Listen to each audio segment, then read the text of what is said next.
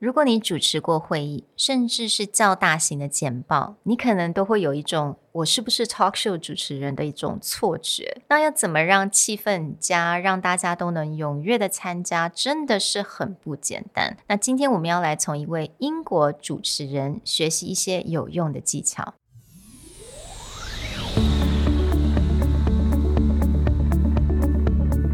Hello，欢迎来到 Executive Plus 主管与沟通力的 Podcast。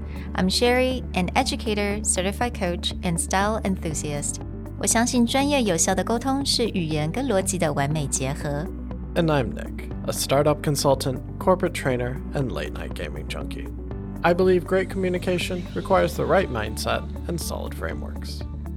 我们希望带给大家职场英语的技能、跨文化沟通技巧与其他能帮助您成为出色领导者的工具。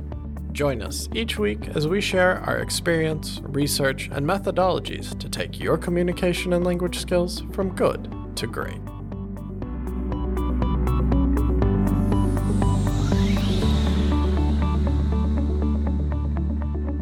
Hey everyone, welcome back to the Executive Plus podcast. If you joined us for our last episode, we talked a lot about famous interviewers and their skills of asking questions. Today, we want to bring in one more talk show host, but someone whose format is a little different mm-hmm. so that we can learn a different skill. That talk show host is Graham Norton.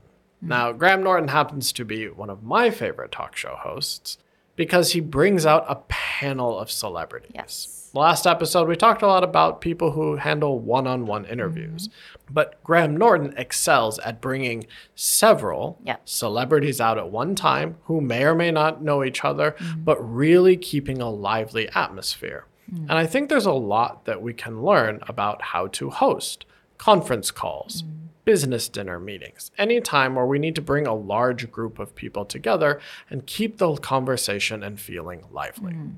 常常跟 Nick 聊天的时候，我们在有时候提到我们之前在教书的经验。我每次在教书的时候，尤其是在主持大班的时候，可能二十五个学生或者是三十几个学生的时候，我都会觉得自己好像是 Graham Norton。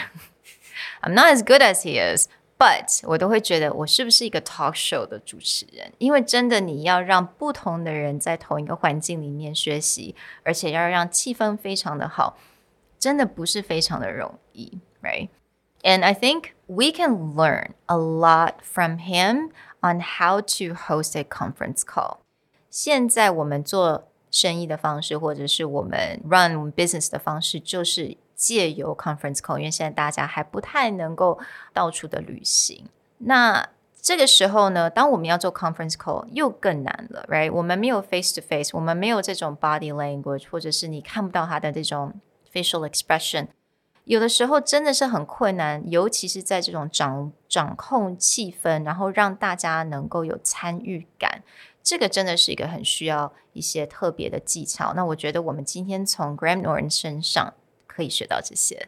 There's actually an interview that Graham Norton does where he talks a bit about his mindset of how to handle this kind of panel guests. Mm. Now, the first rule we think is important, but you can't always apply it. Yeah. This is definitely more of a dinner party situation as opposed to a daytime mm-hmm. formal conference call. Mm. But his first advice is provide drinks. and he's talking about alcohol Yes. And I, if you guys watch his show on YouTube videos, you will know that they always have some alcoholic drinks in mm-hmm. front of the guests. Some guests get drunk on them, which is not. I think it's. I think it's Mark Wahlberg. Mm-hmm. He got drunk Oh, on the show. Yes, but I think even as a conference call or a business meeting, let's say business meeting in a conference room, I think we can still apply this as to you bringing coffees, right? Or you bringing a box of donuts just for your meeting guests. And I think that's equally appreciated. The main idea behind this, if you take the alcohol out of the picture, is that you always want people to feel as though it's a more relaxed atmosphere. Mm-hmm. Now, of course, there are situations where things need to be formal and needs to be serious, a lot of times, productivity doesn't come from like very rigid Yeah. scheduling. Mm-hmm. Productivity comes from the feeling that people can feel relaxed so they can contribute. Mm-hmm. And so, like you said, whether it's coffee or donuts or finding a way for people to feel like, okay, I'm just here to contribute, not I have to perform, mm. can often create a more creative mm. style meeting. Right. And I know, 呃，有一些非常厉害的一些 organizer，他们在做大型的 conference 这种 online conference，他们还会去特别去规划，比如说请 Uber Eat 在中午的几点或下午的几点送饮料给这些参与的人。嗯，So it takes a, a bit of a planning, obviously, but it doesn't cost that much money, and it always makes people feel really, really special.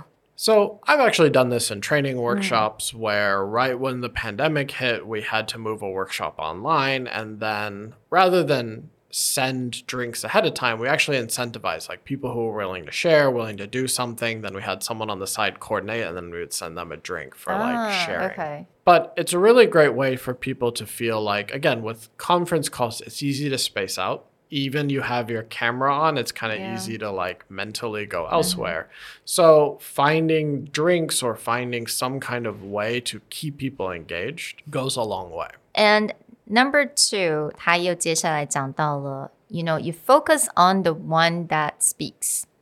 因为你会发现，不管是 conference call 或者是 dinner party，不管在什么情况之下，都会有一个人或一两个人不太想讲话。 这几个人，如果你一直在 focus 在他身上，你要试着尝试非要把一些 answer 从他这边挖出来的话，你可能会反而会让气氛更不好。right? If he's just giving you or she's giving you like one word answer. So instead of focusing on this person, you direct your focus on someone else that's willing to provide and give you feedback.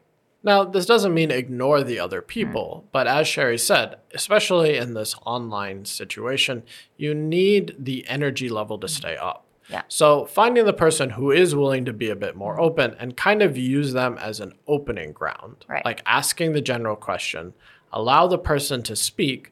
But once that person has spoken, it's also given other people time to process. Mm-hmm. So then you can go back. Mm. Because if you go directly at the quiet person, you probably get one word, you won't get much of an answer. Mm. But if you let one person kind of keep the energy up, talk and answer, then with a more directed question, you can bring it back to other people to contribute. Yeah, absolutely. And I think the next one is probably the greatest thing that Graham Norton does on a show is that he knows how to relate one guest to another by simply asking, "Oh, so and so, I know your your actual childhood idol is on the couch today with you."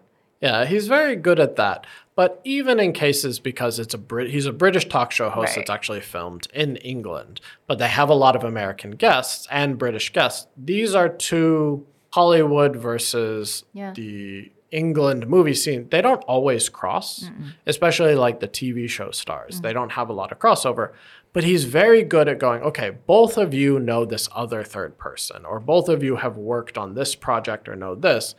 So he can start to bring them together and have a conversation. Yeah. Even though they may not have directly worked together, he's always good at that. And we've talked about before, like conversation openers of like, how do you know the host? Mm. So in his case, he's reversing it where he's going, okay, both of you know this person. Mm. How do you feel about acting with that person? How did you feel about working on mm. this project with maybe this similar director? And that usually gives them a common ground to start the conversation.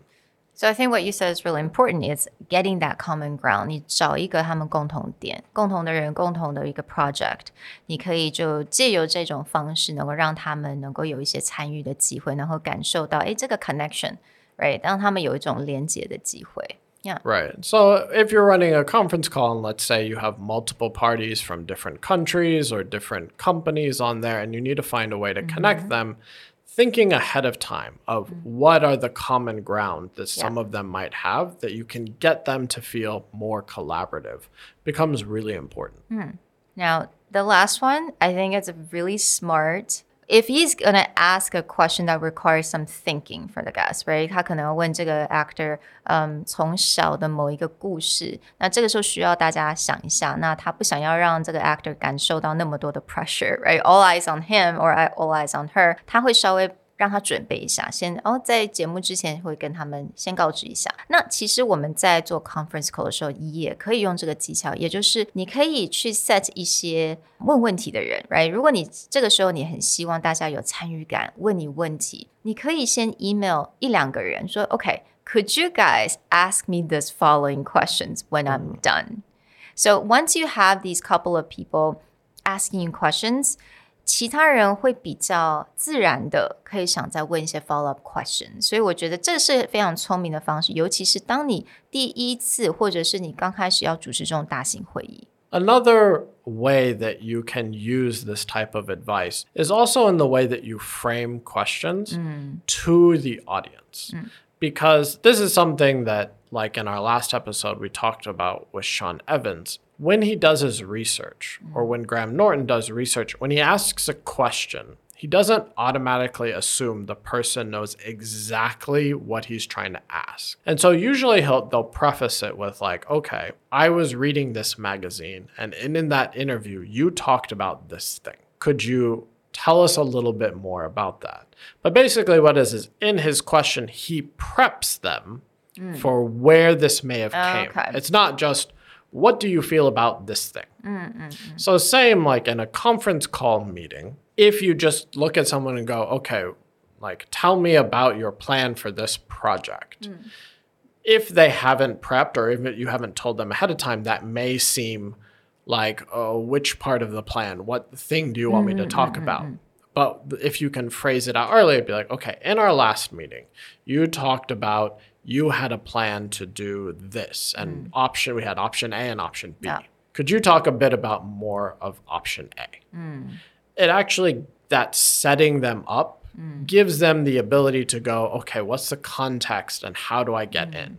Otherwise, you might just be like, okay, did you make a decision from last week? And be like, which decision? which thing are we talking right, about? And okay. it makes it very awkward. Mm. But by prefacing things and giving an explanation, it really helps someone go, oh, okay, mm. this is what we're talking okay. About. Yeah, so I think that's a really good example because um, 当你要那个气氛非常好，让大家参与度非常好的时候，当你问问题，也就是 变得非常重要。你要给人家足够的空间跟足够的 example，能够让他们很快速的能够想到，哦，OK，原来你问的是这个问题。So I think yeah, that's definitely really important when you're still trying to build that atmosphere and keep the engagement level very high.